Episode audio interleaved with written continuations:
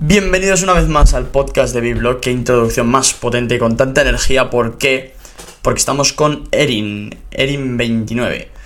Es una trader la que le gusta tanto el Just Chatting como Bitcoin, es como Sasser, un poquito parecida a Sasser. Y lleva por lo menos desde 2016 que ya tenía sus primeros holdings de BTC. Allá por 2016, eh, ojo. Y además, no solo eso, sino que es una de las directoras de la Academia Gratuita de Traders, RR Hunters. Y por supuesto, os voy a dejar todos los links de sus redes sociales y de la Academia Gratuita para, eh, para que os podáis eh, unir y podáis ver lo que, lo que comparte. Bueno, todo esto os lo dejaré en la caja de la descripción, evidentemente, y ahí lo podréis ir ver. Y como no, señores y señoras, tengo que dar la enhorabuena a aquellos miembros de la Real Sociedad DeFi, porque ya hemos comenzado a compartir contenido dentro. Como ya sabéis, estamos buscando a los mejores en el sector DeFi y ya tenemos a los primeros miembros. Pero dentro de poco puede que ampliemos y hagamos unos apartados para usuarios inexpertos. Todo es mirarlo. Pero bueno, como solo son ideas, de momento os voy a dejar con el podcast.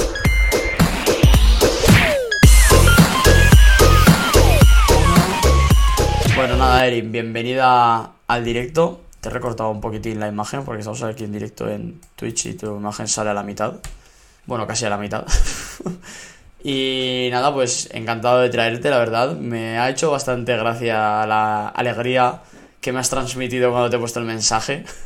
ha sido, no sé, me ha, me ha, encantado. Parecías como Alex Minimal Trader que me hizo lo mismo. Sí, a ver, es que ya habíamos quedado, habíamos quedado hace tiempo en hacerlo y la cosa se, se dejó, se dejó. Y en el evento pues se revivió, entonces dije, mira qué bien, ¿sabes? Ahora que ya le he visto la cara, ahora es diferente, ¿no? Porque como ya nos hemos visto, hay otra energía.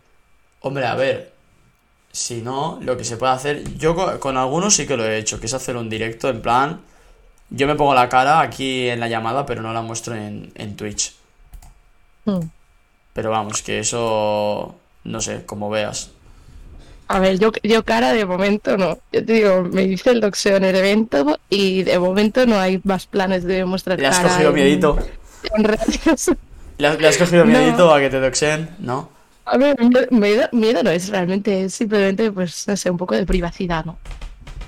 La verdad es que, bueno, si quieres ya te explicaré, porque yo tengo un historial en internet sobre cómo se ve mi cara y cómo se me ve muy, muy turbio. Ah, turbio no, pero siempre ha sido muy ¿No puedes contarlo escondido. aquí en el podcast?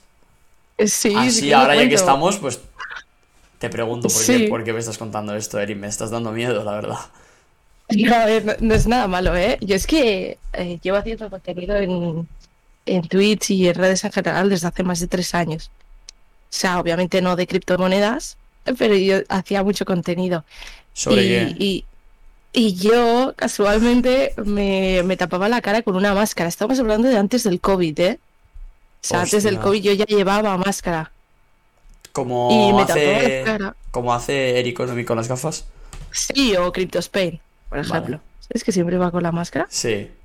Pues, pues lo mismo, se hacía lo mismo, pero ya hacía otros contenidos, no de cripto, no era nada de privacidad ni eso. Y ya se quedó, ¿sabes? Y llegó la pandemia y todo el mundo que sí tenía COVID, no sé qué, porque si te fijas en, en, la- en todas las redes sociales en las que me puedes ver, Hmm. siempre voy tapada, no se me ve la cara. Hasta el sábado pasado, básicamente. Hombre, ahí Y era como, era como mi perfil. marca. Hasta Sí, la foto de perfil. Exacto, estaba ahí con, con la máscara. Pero era eso, era como la marca. Realmente ya me viste la cara, no tengo nada que esconder, soy muy normal, la verdad. Sí, hombre, Y ahí se es que quedó. tengas ahí la boca dada la vuelta ni sí. nada de eso. Que va, que va. Había gente que decía que tenía bigote, que tenía un tatuaje en la mejilla. Nada más lejos, la verdad, es una persona normal. Pero simplemente era mi marca, era la chica que va con la máscara, ¿sabes? Entonces la gente me conocía por eso. A la máscara te refieres a la mascarilla. Y la máscara de la boca, que sea- me tapa la mitad de la cara. Antes del COVID ya ibas con la mascarilla Sí. puesta. Sí, sí, sí, sí, sí. O sea, era mi marca personal para llevar la mascarilla. Entonces, claro, llegó lo del COVID y, y ya quedó como, como muy apartado, ¿no? Como muy normal. Claro. Antes era como súper raro ver a gente con mascarilla aquí en España, por ejemplo. Hombre, claro, ahora ya, ya no es marca ni nada. Bueno, lo- si lo dejas, sí. Mira, CryptoSpace lo ha dejado. Sí, claro, él lo ha dejado, pero que tú, ya- o sea, tú ves a CryptoScape con máscara y ya entiendes por qué la lleva. Porque empezó haciendo todo el contenido cuando estaban en pandemia y la máscara era algo normal. Claro. Es que yo cuando me la ponía, nadie la tenía, nadie se la ponía. Ya, ya era algo más Entonces, raro. sí, es más impactante de decir la tía esta que va con máscara, qué raro, ¿sabes? Por aquí por ahora el es como, bueno. dicen que tienes bigote o barba. Sí. sí. Lo confiesamos es. No, pero sí, es, es solo eso, no, no es, no es nada raro, ni he hecho cosas malas, ni me estoy escondiendo de nadie, es simplemente pues mi marca y también un poco de privacidad. Que aquí en las criptos está muy bien visto eso. Sí, eso ahora, pero antes, ¿qué tipo de contenido creabas? O no se puede decir. No, hacía, hacía just chatting. Es que bueno, va, es, un- es un poco vergonzoso. Siempre, siempre nos avergonzamos de las cosas que hacemos, ¿no? Cuando somos más pequeños. Me vestía de, de panda. O sea, me- tenía un trajecito de panda, esos pijamas. Sí, O sea, así súper monos, súper fluffy, súper gorditos. sí. Me vestía de panda. Y lo de la máscara viene porque yo tenía una mascarita que tenía un, un loguito del oso. Entonces me ponía el pijamita de panda y, y la mascarita del oso y hacía un pandita completo. Y de ahí vino lo de la máscara. Era más que nada un disfraz. Jo, Entonces de ahí viene, bueno, es una movida que realmente poca gente lo sabe porque yo cuando hablo de criptos hablo de criptos, no hablo de mis cosas pasadas, ¿sabes? Bueno. Estoy destapando aquí en este podcast un montón de cosas no, vergonzosas. Y además Olgi-chan dice que por aquí que antes del panda eras un conejo. Sí, era el conejo. literal, literal. Full vergüenza, ¿eh? Full Pero vergüenza. eso del del ¿qué es? Nada, pues simplemente tú te, te, te pones a hablar con tu comunidad y habláis de cosas en general. De hecho, quien, quien vea mis directos en Twitch verá que es un 20% análisis, criptomonedas, cosas de criptos y el resto son de tonterías hablando.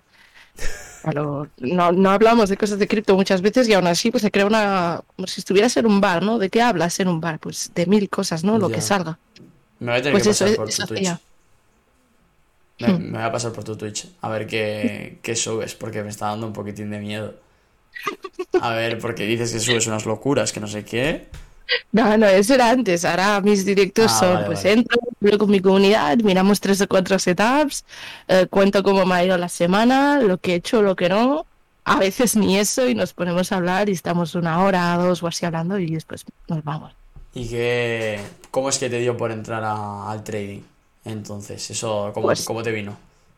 A ver, yo, yo es que an- antes de que hiciera el último boom de este bullrun, yo ya llevaba bastantes años holdeando Bitcoin. De hecho, antes de crear contenido de criptomonedas, cuando yo hacía este contenido del panda de, de Just Chatting, Sí. yo ya estaba muy pesada con mi gente de "Eh, Bitcoin, no sé qué, era como la típica mongola hablando de Bitcoin a gente que no tiene ni puta idea. Hmm. Y me acuerdo que por entonces Bitcoin estaba a 8K. O sea, ni, si- ni siquiera había hecho una TH del, del bullrun anterior que los 20. O sea que Y yo estaba con Bitcoin, ya saco de palo, comprar, comprar, comprar, súper pesada. tú en 8K ya estabas. Sí, ya Holdeando estaba desde Bitcoin. hace mucho. Sí, desde, Ah, ya estaba estabas ya desde hace mucho. Sí, desde hace mucho. ¿Y, O sea, yo, yo mi, mi primer contacto con las criptos fue en 2016. ¿Y tu primera eh, compra a cuánto Mi fue? primera compra real de decir, va, con, Sí. mi, con mi primer sueldo, de decir, va, voy a meterle dinero, fue en 2018 o así. Y estuve, pero- estuve perdiendo No, eh, no, mucho- no, mucho pero, tiempo. pero tu primera compra de tu primer... Lo primero que metiste a Bitcoin. O sea, sí. de dinero, Sí, sí, sí. no sé, sería unos 800 euros o así. Un, poco, un poco más. Para entonces tenía un sueldo de mierda, porque tenía. Antes de, pues, antes de los 8K metiste 800 euros. Sí, sí, sí. Hostia. Sí, pero a ver, es trading. Eh, vendí antes de que llegara a 20, cuando empezó a subir vendí, después volví a comprar. O sea, he hecho muchas cosas, pero sí que he holdeado bastante. He holdeado más Ethereum que, que Bitcoin, ¿eh? Realmente. Y, Y ya te digo, o sea, Mm. hubo un momento en, en 2018 en el que yo metía dinero y solo perdía, ¿eh? Estuve mucho tiempo perdiendo. En 2018 que fue la caída, ¿no? Eh, sí, bueno, eh, eh, creo que fue cuando el, el, bullrun que llegamos hasta los 20K, Hmm. yo ahí metí, me acuerdo, y estuve bajando, bajando, bajando y bajó hasta los 3K, que fue lo del COVID. Y yo estuve muchos meses ahí metiendo dinero sabiendo que lo perdía. Underwater. porque estaba full maximalista, full hold. Pero bueno, al fin y al cabo, Sí, al final, al final obviamente me fue bien. Me fue bien. Holdeé mucho y vendí mucho otro antes de que subiera otro ATH a los 60. claro, el tiempo te dio la razón, menos mal. Sí, sí, sí. ¿Y, eh, Sí, ¿No has mirado nunca sí. tu primera compra? Pues no, la verdad es que no, porque no la hice yo. O sea, que creo que eso Ah. es algo que no he, que no he hablado, pero la, la hice con mi hermano. De hecho, es que, buah, tengo, eso sí que lo he hablado alguna vez en mi directo. Mi hermano compró Bitcoin mucho antes de 2016 y lo tenía en un disco duro, creo que era un Bitcoin, y ese disco duro lo perdimos. O sea, mi hermano lo perdió. Lo he contado alguna vez. Pero literal, estaría en una wallet, un disco duro y ese PC, pues obviamente se- ese- sería una carraca ahora. Ese disco se perdió y el Bitcoin se perdió. Full hold para siempre porque nunca se va a recuperar. O sea que hay un Bitcoin ahí perdido en, en la red, Sí, bueno, que es vuestro. uno, uno y cincuenta mil. De hecho, hay una cosa que, que es curiosa, me gusta mucho pensar, que es, por ejemplo, si, si tú tienes una wallet y la pierdes, bueno, la wallet la puedes perder, que no puedes perder son la- la- las, las frases, pero si tú pierdes esto, o por ejemplo, por desgracia mueres, estás contribuyendo realmente A bueno, a la blockchain en sí, porque estás holdeando, o sea, ese Bitcoin nunca va a ser vendido, ¿sabes? Hombre, sí, si lo miras de esa forma está claro, pero es una putada para ti, realmente. Sí, claro, es una putada para ti, pero me Es refiero que como- siempre lo pienso. Ese, ese Bitcoin perdido fue una contribución a, A la red, a la propia red. claro, a que no se venda ese Bitcoin nunca más, porque no, no existe, o sea, está, pero nadie lo tiene. Hombre, realmente, no sé si había un cálculo de los bitcoins que se supone que se han perdido, ni... ¿Sabes? O sea, como que hay Sí, debe estar, ¿no? bien de carteras ahí que, que están perdidas, que no, que no las pueden recuperar. Pero Sí, seguro que ah, de alguna forma se puede. Sí, también hay muchas que están dorman del palo, están dormidas de gente que entró en la cárcel. Claro, ha habido una que se ha despertado hace esta semana, yo creo, de hacía nueve años que no... Nueve años, ya ves, es que es... Imagínate, es ¿eh? que- Claro, o sea, imagínate que, que compraste Bitcoin, yo qué sé, en 2011, 2012, te metieron en la cárcel por cualquier gilipollez, 10 años, eh, sales en 2022, ves tu wallet y escuchas en las noticias, Bitcoin ha bajado un montón, no sé qué, crack total, no sé cuántos, dices, buah, tendré 0 euros en la cartera, pero los compraste cuando estaban a 2, ¿sabes? Claro, es que imagínate, nueve años holdeando. Sí, sí, sí, sí. De, de locos, de locos, la verdad. ¿Y cómo te metiste a ya... O sea, ¿tú ya desde 2018 hacías trading? Sí, no, a ver, se puede decir que holdeo 100% solo mío desde 2018. Mm, Y vale. yo estaba holdeando, holdeando, y cuando la cosa empezó a pumpear, este último bullrun, en marzo fueron mis últimas compras eh, fuertes de hold. Hablamos de marzo de, de la pandemia, cuando bajó a 3K. Ahí me acuerdo meterle, meterle bastante. Obviamente no siempre lo suficiente. Ahora me arrepiento Ya, de no haberle metido más. Eso siempre pasa. Hombre, a ver, arrepentirse... Bueno, claro, y yo me arrepiento de no haber entrado en 2010. Claro, claro, claro. Claro. Por eso que no hay que, no hay que sentirse mal.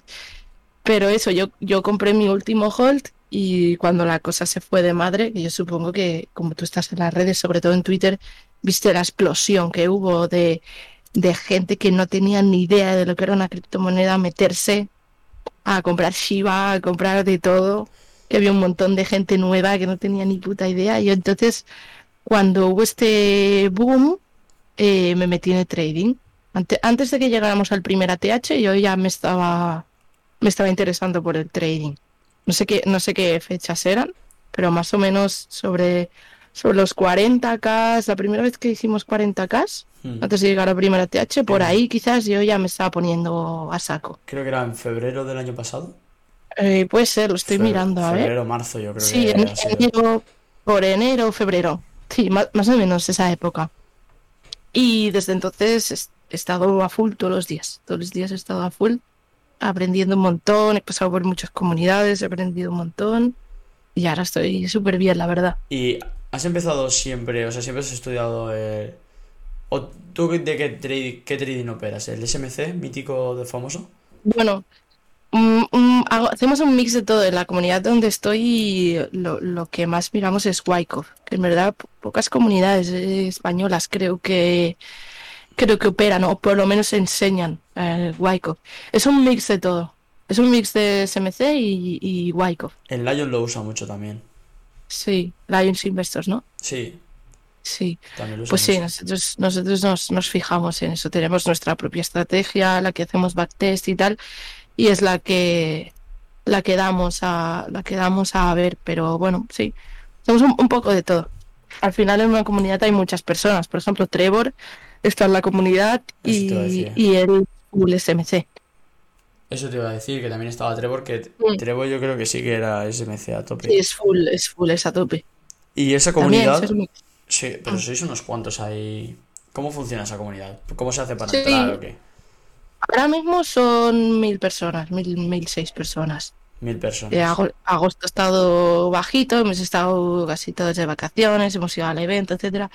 Pero básicamente pues es una comunidad donde tú entras, tienes tus canales y, y tus cositas allí gratuitos, por así decirlo, y después pues tienes las, las secciones de, por ejemplo, FTX, que yo estoy con ellos, Hmm. y en la sección de FTX pues hay todos los backtests de nuestra, de nuestra estrategia por ahora. Eh, estamos empezando desde cero, pero la idea, por, por ejemplo, que teníamos era eh, hacer nuestra estrategia desde, desde enero hasta ahora, cuánto dinero hubiéramos gastado, o sea, cuánto dinero hubiéramos ganado, perdón. Y, y es un proyectito que tenemos ahí con, con FTX y, y nada, o sea, no, no es de pago, pero obviamente pues tienes que registrarte con el link y, Claro. y apoyar sin más. Hombre, a ver, si lo estás haciendo con FTX, lo más lógico es que te registres con el link por lo menos. Claro, tampoco hay que hacer ningún ingreso ni nada, simplemente registrarse y hacer un trade básico y ya tienes acceso a esa zona, ¿sabes? Claro. Funciona así el Discord. También hay una zona que es más privada, por así decirlo, que no es de pago, porque realmente puedes entrar gratis, pero si quieres, si quieres hacer una donación o algo así, pues obviamente está abierto, ¿sabes? Pero bueno, no, es un Discord así sin más donde la gente pone sus discusiones de análisis, hablamos un poquito, hacemos un montón de charlas. Sobre todo Moses es el que es el que Mm. pone la voz normalmente y se pone a analizar el mercado con la gente, ¿Tú no la pones? preguntas, dudas, etcétera. ¿Tú no pones la voz? Yo sí, bueno, yo la pongo pero más en directos que, Ah, que en llamadas. Porque Moses es, es, habla muy bien técnicamente, se sabe explicar muy bien. Técnicamente, entonces, ¿a qué pues- te refieres? Que habla ahí como muy... Habla muy, per- muy perfecto, sí. O que habla Sabe explicar como... las cosas bien. Ah, vale, vale. O sea, que se Sabe explicar explicar. las cosas muy bien. Pensé que Sí, decías sí. como que hablaba ahí como si fuese un No, no, experto, no, digo- palabras difíciles. Bueno, aparte que también, pero sa- sabe, sabe explicarse muy bien. Se sabe hacer entender las cosas muy bien. Entonces, como, como le gusta, pues es, es él el que tiene un poco la voz cantante. Y tú ahí dentro, que más o menos, aparte de llevar la sección de FTX, haces, Mm. eh, ¿qué más llevas ahí dentro? Imagino que estéis también para contestar dudas y todo el rollo, ¿no? A ver, y hay discusiones de análisis donde nos pegamos de vez en cuando. No, no nos pegamos, pero hay, bueno, hay discusiones de análisis y vamos hablando. Yo creo ahí. que esto. Y subo mis setups también de vez en cuando, cuando pongo algún trade, pues tenemos cada uno nuestro canal y, y vamos poniendo lo que vamos haciendo.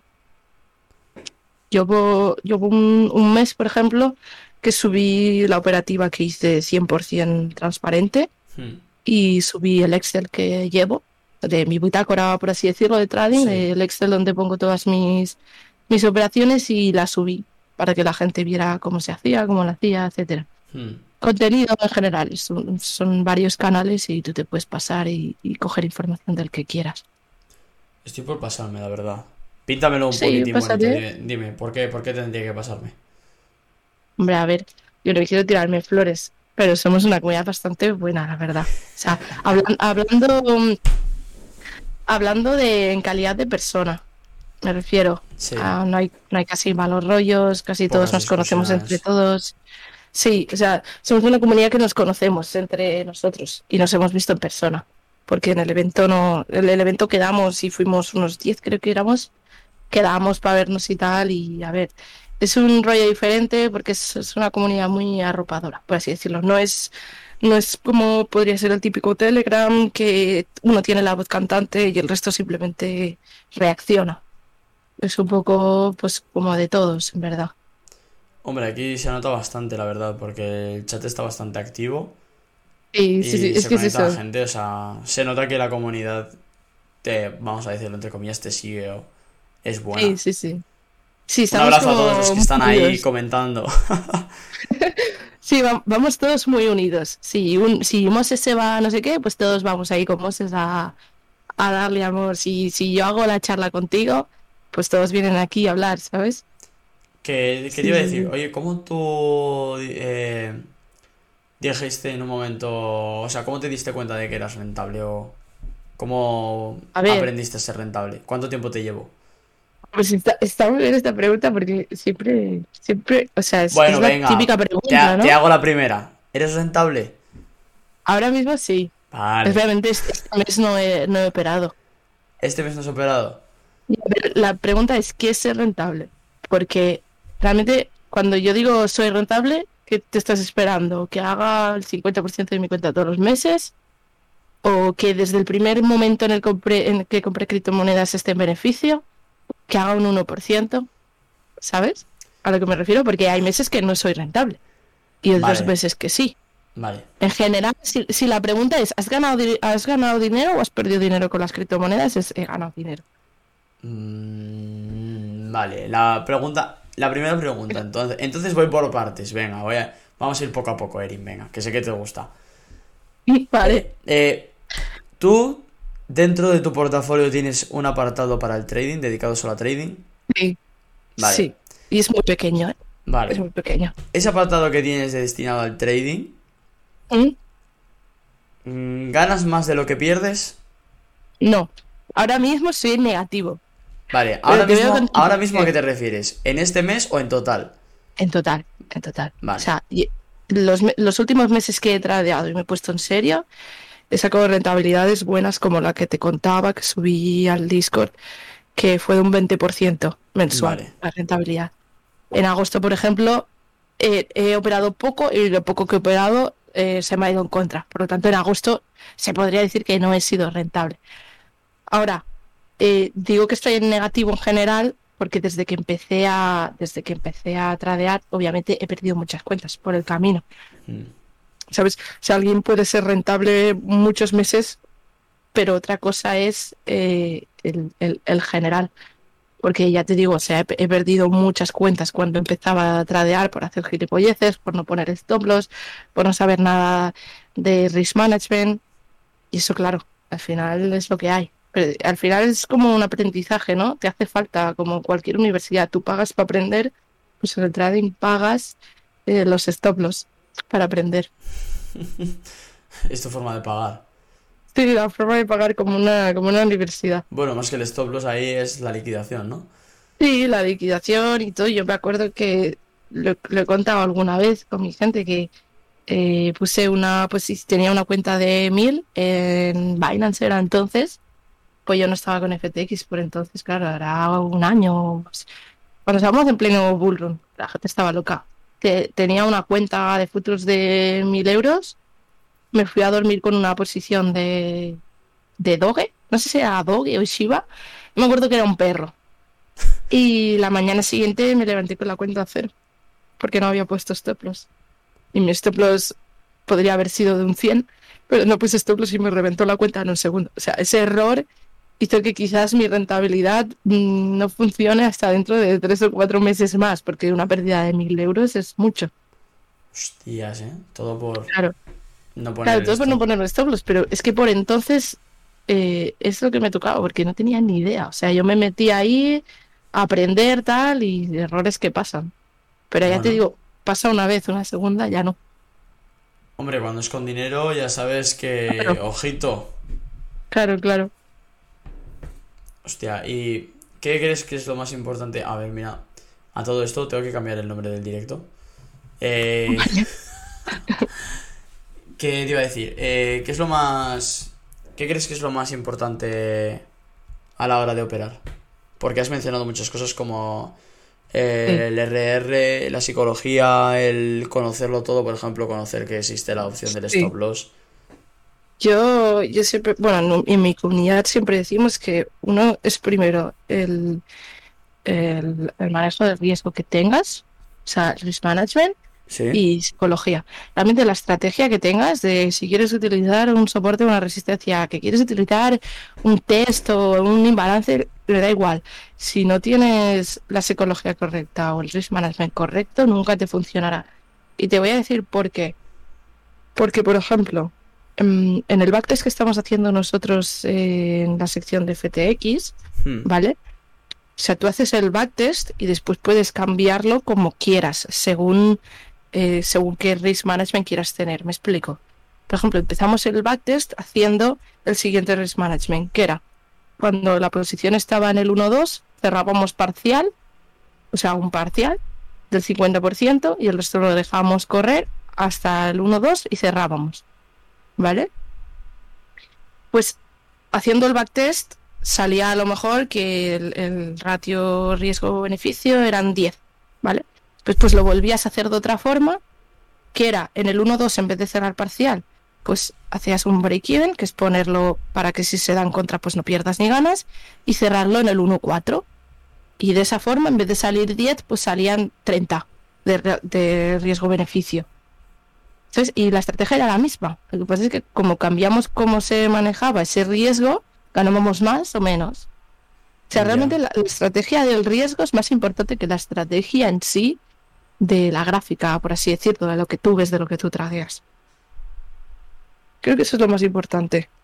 ¿Y qué le dirías a alguien que no tiene que no tiene mucha idea cómo, cómo podría apoyarse en un RR o cómo podría empezar a ver cuál es un RR rentable para él? A ver, eso, eso está claro. Es que la realidad de todo esto es que hacerlo bien es muy aburrido. O sea, hacer un backtest es súper aburrido. Tener que mirar una gráfica que, que ya sabes básicamente a dónde va a ir, porque ya sabes que Bitcoin llega a 60k y después que baja a 20, después a 17, etcétera. Pero hacer un backtest es súper aburrido porque es, tedioso realmente tener que ir por toda la gráfica, ahora esto, ahora lo otro, tal. Pero yo creo que lo más importante es eso. O sea, hacer un backtest de la estrategia que vas a utilizar para realmente saber si te va a funcionar o no. O sea, tienes la, tienes la oportunidad de que tienes un montón de gráfica atrás, que va a ser la misma que vas a, que vas a poder tradear en un futuro. Por lo tanto, utilízala. Tienes ahí toda la información de todo lo que ha pasado anteriormente. La cosa, la cosa es que parece muy bonito decir que haciendo un backtest vas a saber cómo funciona la estrategia, vas a cogerle confianza, etcétera, vas a saber cómo, cómo moverte, pero la realidad es que mucha gente no lo hace porque hacer backtest no da dinero, porque no estás operando realmente. Entonces la gente lo que quiere es dinero, sobre todo cuando empiezas. Bueno, tú dirías que, o sea, la gente no hace backtest porque es aburrido o porque piensan que no van a ganar dinero haciendo backtest. Realmente sí que lo van a ganar, porque obviamente vas a saber cómo operar la gráfica a la que te vas a enfrentar, si, si lo que quieres es ganar dinero. Pero como es aburrido, no lo, no, no lo, no lo practican. Y es muy importante, realmente. Porque, por ejemplo, yo no, yo no opero Forex, ¿vale? Yo no opero, opero Forex, pero sí que sé que, por ejemplo, el, el euro USD se comporta de diferente manera que cualquier otro. Entonces, si tú haces backtest del euro USD, tendrás agarrado por la mano cómo se va a comportar y puedes, entre comillas, como todos los análisis, pretender adivinar dónde puede estar la zona según se ha comportado anteriormente. Ya. Entonces, claro, hacer backtest de diferentes monedas te da esa ventaja de saber más o menos cómo se va a comportar eh, la moneda, que es lo más importante al final, porque al final el análisis se basa por probabilidades, no hay, no hay una, no hay un, no hay un análisis absoluto que va a ser 100%, se basa por probabilidades de que en esta zona hay más posibilidades de que haga esto que el otro, entonces juegas a eso. Entonces, si ya te lo conoces, te será mucho más fácil si empiezas a, a- a identificar esas zonas de probabilidades altas, por así decirlo. ¿Y por qué te interesa más el trading que otras opciones de ganar dinero con las criptomonedas? Por ejemplo, si entraste muy pronto, tú podrías haber empezado minando, por ejemplo. Sí, pero eso ya mm, tiene que ver con algo que tiene que ser físico, tienes que tener... Bueno, en ese, en ese momento realmente no lo pensé, porque yo, si, si te soy sincera, empecé las criptomonedas fuerte ahí en 2018 porque había mucha gente de mi trabajo que, compraba. Y era como, mira, yo ya había escuchado esto y tal, pero no estaba metiendo ahí bastante. Y como todo el mundo metía, dije, venga, yo también, ¿sabes? Y no pensé nunca en minar. De hecho, yo compraba y me olvidaba de las criptomonedas. Yo me acuerdo que por ahí en 2018 miraba los gráficos en Coinbase. O sea, abría el Coinbase y veía el gráfico y no de barras, sino de, de, líneas. líneas. Claro, que ni, que ni siquiera es ni, ni algorítmico ni nada, sale ahí súper mal, súper feo de los últimos tres días y yo decía, guau, está subiendo, no sé qué, en verdad había subido en cinco minutos un 1%, ¿sabes? Y yo estaba ahí, guau. Flipando ya. Bueno, en verdad es mucho, un un 1% en cinco minutos, pero me explico, ¿no? Que, que, que no, me, no me metí en el mundo de decir, a ver, ¿qué coño es eso? Es que ni siquiera sabía lo que era la blockchain. Yo simplemente compraba Bitcoin y, y me olvidaba, ¿sabes? Pero yo solo veía que ese dinero bajaba. Estuve, estuve un año y pico, casi dos, eh, perdiendo dinero, me acuerdo. Totalmente underwater. Ok. Sí, sí, sí, bajo el agua totalmente, mucho tiempo. ¿Y Después cómo- ya llegó la pandemia, compré mi último, mi último de esto grande y después ya eh, todo fue magia hacia arriba. pillaste alguna como Doge o Shiba para compensar la pérdida que tuviste con los perritos? Eh, ya no, te dio yo, miedo. yo me acuerdo que mi, mi única compra en spot de alguna monedita de esto de perros, creo que fueron cosa de 10 dólares o así, eh, que fue en, en Hotbit, creo. ¿Hotbit era? No sé, un- una cosa que hackearon, va súper random, era un exchange chino, no, yo qué sé, una isla china remota, buah, muy random.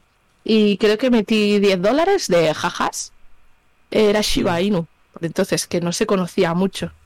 Y Hostia. creo que saqué, no sé si fueron 200 euros o así, de, de, de 10 dólares. Esa fue mi única compra en spot, en spot y, y la más vergonzosa que he tenido, aparte de la pérdida por no poner stop loss. ¿La más vergonzosa por qué? mm, ¿Cómo, cómo, perdón? La más vergonzosa, ¿por qué? Porque yo siempre he sido de no se compra Shiba, no compréis los perros, es una mierda, no sé qué. Y yo justo por hacer los jajas le meto 10 pavos y saco 200. ¿Sabes? Y más, y más habiéndome recordado que no operaría más este tipo de altcoins de mierda. Después de lo que te pasó, ¿no? claro. Claro. Yo ahí mm, predicando, predicando y después pum, en toda la cara me pasa eso, ¿sabes? Y me, me sentía avergonzada, la verdad. Hombre, a Pero ver, fue pero como, es que, a ver, de, de perder mil euros en, en Doge a ganar, a hacer un por 20 en Shiba. sí, ¿Qué te parece de título? claro, claro. A ver, a- acaben perdidas. Porque la, la- Hombre, las claro. sumas no, no- las sumas no casan, pero, pero fue divertido. Pues claro, te imagínate que hubiera puesto ahí los mil euros que tenía en la cuenta de futuros. Hubiera hecho casi 20k. 20k en nada. Bueno, tendrías una posición con algo de apalancamiento, ¿no? Eh, ¿Cómo? ¿A qué te refieres? Me refiero para que te liquiden esa posición que tenías de Doge a que se va a cero. Me imagino que tuvieses algo de apalancamiento.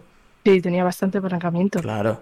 Si Pues- con apalancamiento, sin stop loss, de locos. Es que, mm, porque ya no utilizo Binance, ni siquiera me sé la contraseña, pero si quieres te entraba y te, te pasaba la imagen del, quizás fueron por 50, o no sé, una locura, una locura. Ya hace como más de dos años que no opero más de por 10, Hostia. como, mu- como mucho, como mucho. O sea, dos años, hará un año o así, un año. Se hace ya, mucho ya. que no. ¿Y, que nunca, ¿Y te has metido alguna vez a los NFTs? Sí, sí. ¿Sí? De hecho, hace, hace cuestión de tres días me compré un, un Mr. Crypto ¿Y eso? de la colección de Rax Mafia. Mira, no sé, eh, los vi baratitos. De hecho, es que las redes tienen un poder súper fuerte porque Ya. o sea, Mr. Crypto creo que cuesta mil, mil dólares, ¿no? Cuando está en ATH, el floor price. I don't know. Algo así, para que se hagáis una idea, ¿eh? Tampoco estoy muy dentro, quiero decir, yo solo he comprado para apoyar y tal. Pero mm, creo que estaban así. El otro día leí un hilo de un hater, supongo, un chico que comentaba: eh, Toda la gente que ha comprado un Mr. Crypto ha perdido dinero, no sé qué. Y yo, ¿cómo va a ser eso? ¿Y tú qué sabes? ¿Quién ha perdido y quién no? ¿Sabes? Obviamente el floor price ahora está en la mierda, pero el no que porque vendió la- solo. Claro, pero quiero decir, está en la mierda, pero, pero no porque la comunidad sea una basura. Que no es eso, es que todo está en la mierda. Por tanto, todo se ha visto arrastrado, indiferentemente de la funcionalidad, etcétera. Eh, la cosa es esa, que, que di- dijo, estaban a mil y pico y ahora solo están a 100. Y yo dije, ¿qué? ¿Qué? ¿Solo a 100? Pues me compro. Y, y dije, me compro dos, ¿sabes?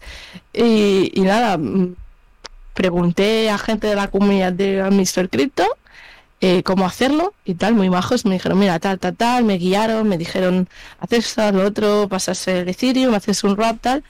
Y, y compré uno y estoy pujando por otro ahora mismo. O sea que sí que he estado los NFTs, pero muy light, ¿eh? Muy light. Pero ¿cómo, cómo va? O sea, tienes que... Bueno, nada, nada, no te pregunto por una colección en específico. O sea, ¿es lo, es lo único que has, que has hecho? Bueno, he estado también en, en los NFTs de Solana. Eh, Por ejemplo, la- ¿qué, qué otro has Me- comprado? Bueno, por ejemplo, tengo un NFT de una patata. Eh, sí, sí, sí, sí, es ¿Cómo, es cómo que de una patata? Sí, es, es una, son unas colecciones que son unas patatas y tienes patatas viejas, patatas no sé qué, unas más marroncitas que otras, otras con arena, otras sin, unas con tubérculos y tú compras pues la que te parezca más bonita, ¿no? Y yo compré una super chachi con el fondo rosita y tal, que me costó, no sé si eran, no sé, un solana o así. Y, y no sé a qué precio están, la verdad, porque no, he entrado, porque ya sé que estoy en pérdidas. Creo que metí. Mira, creo que cuando me metí en los NFTs de Solana, mm, no sé si, no sé si metí 500 dólares por, por probar, vale, tampoco quería volverme loca. Y ahora tendré 20 22 dólares o así y un montón de NFTs de mierda que no valen nada. Nada Pero bueno, nada. yo ese dinero ya, sabía lo que había. O sea, O sea yo llegué que- muy tarde a los NFTs de, de Solana. Y lo das por perdido ya, ese dinero. Bueno, a ver, Sí, es que sí. una patata... A ver, es que, si te digo la verdad, la patata es el único NFT de Solana que me gusta. El resto es mierda. O sea, el resto son mierdas que se han ido, pues eso, que han bajado como todos. Yo lo que voy a hacer es, lo voy a dejar ahí y si algún día sube bien y si no, pues haberlo pensado bien antes. Ya, es lo que se dice. mía. Yo siempre voy con esa mentalidad. Todo el dinero que meto, instantáneamente lo he perdido. A no ser que se... que suba y se demuestre lo contrario. Como te escuche Denko, va a ir a tu Por casa. Ya. Que tiene dos colecciones de... Bueno, tres. Sí, no, los, los kitties. Tengo un kitty. Creo que te- es de Solana el kitty. Sí, es de Solana. Creo que tengo un kitty. Minteé un kitty. ¿Solo un kitty no cogiste el daddy? Sí, también. Eh, pues si tienes un kitty, último. tienes que tener un daddy. A ver, lo, lo estoy mirando ahora mismo. Es que mira, para que veas lo novata que soy. ¿Dónde se compran los NFTs de Solana? En Magic Em, Eden. Eso, eso, eso. Ay, ay, ay. Vale, ya Es veo que mi pregunta de que si te has metido los NFTs es que no. Que sí, que sí, que, que he comprado muchos, pero me han salido todos mal. El único, el único que saqué bastante pasta en su momento fue la colección de Ghost que Mm, creo que. Nos, Ghost Kit, o sea, unos, unos monigotes. Creo que lo compré a 3 soles, lo vendí a 8 y subió hasta 12. Ahora mismo está en 9. O sea, ese fue el único dinero así que he dicho, hostia, dinero rápido, ¿sabes? Bastante bastante rápido, la ¿No verdad. pillaste un Okai Bear de estos que se hicieron tan famosos? No. Mira, de tengo, tengo el Daddy Cats, eh, un Daddy, Daddy Cats, a ver, espérate que no carga la imagen. ¿Esa es la colección que me decías, Daddy Cats? Sí. Pues eh, no, no me carga la imagen, pero ¿Daddy Pero o sí Kitty? tengo- ¿Cuál de las dos tienes? Daddy, Daddy Cats. Daddy Cats. Sí, sí, sí. No sé si lo minté o no, no sé cuánto, no sé, la verdad. No, no sabes ni, ni lo que te costó, te, te digo exactamente igual. La verdad es que no, yo dije, va, voy- como, como la... como la comunidad de Mr. Crypto. Yo dije, venga, va, eh, me parece buen precio, pues apoyo. Porque realmente yo mm, con el Mr. Crypto, por ejemplo, sé que hay funcionalidades de eh, unas camisetas especiales y tal. Yo no he comprado el NFT por eso, sino porque, mira, porque me gusta y sé lo que es tener una comunidad, sé lo que es querer que te apoyen. Claro, porque gusta. Y bueno, si me lo puedo permitir, pues lo hago y ya, ¿sabes?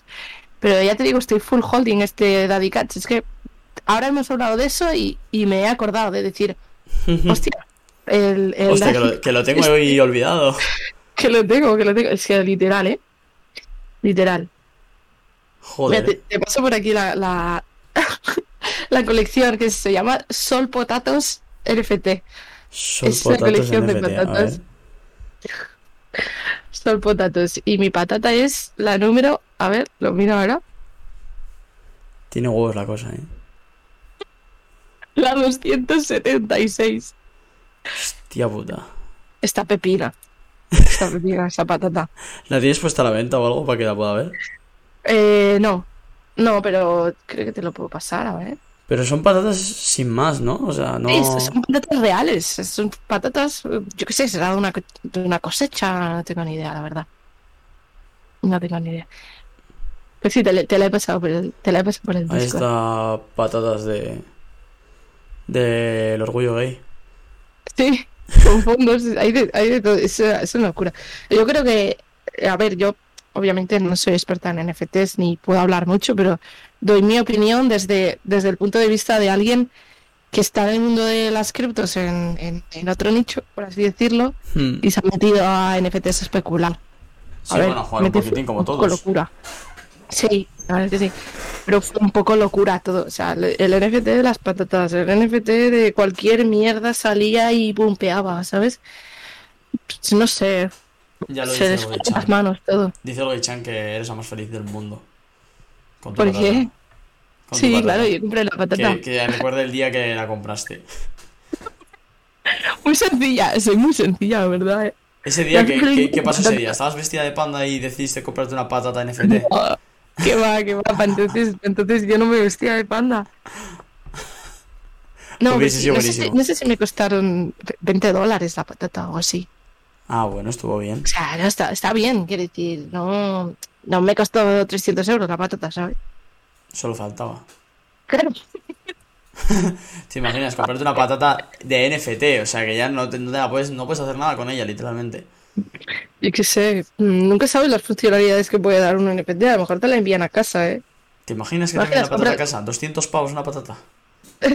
A ver, y si te digo que la funcionalidad de este NFT, es que tú lo compras y tienes acceso a poder comprar patatas con un 20% de descuento en una web. Bueno, ¿Sabes? entonces ya no está mal. Claro, a lo mejor si compro muchas patatas o me gusta hacer muchas tortillotes de patatas, pues a lo mejor me sale a cuenta en un futuro, Claro, ¿sabes? Eso es.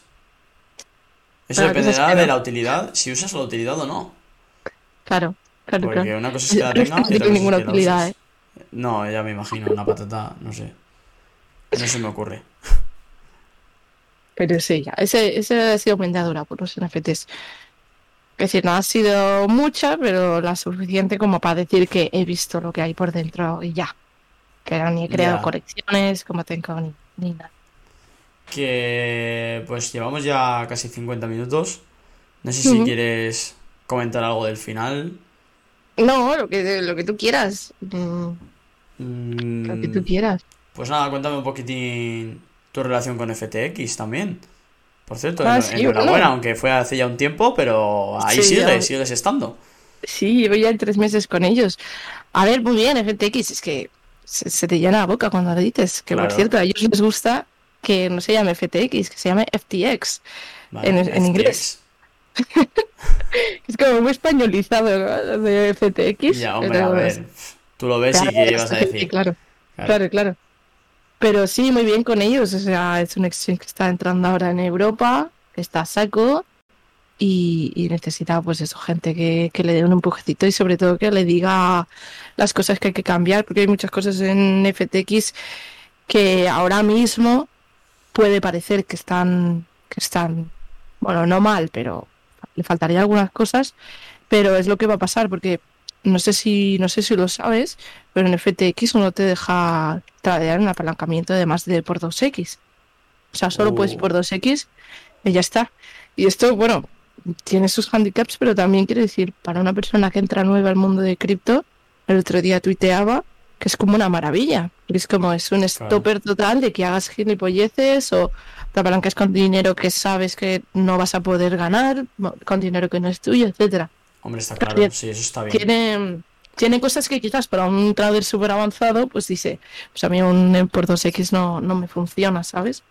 Pero la cosa buena que tiene FTX y es por lo que por lo que creo que mucha gente al final acabará convirtiéndose en FTX es que es el FTX, único ahora mismo FTX. FTX, es el único que tiene licencia para operar futuros ahora mismo o sea en, en Europa me refiero o sea por eso Binance dejó de dejó de ofrecer futuros Pero. O sea, al final- Ah, claro.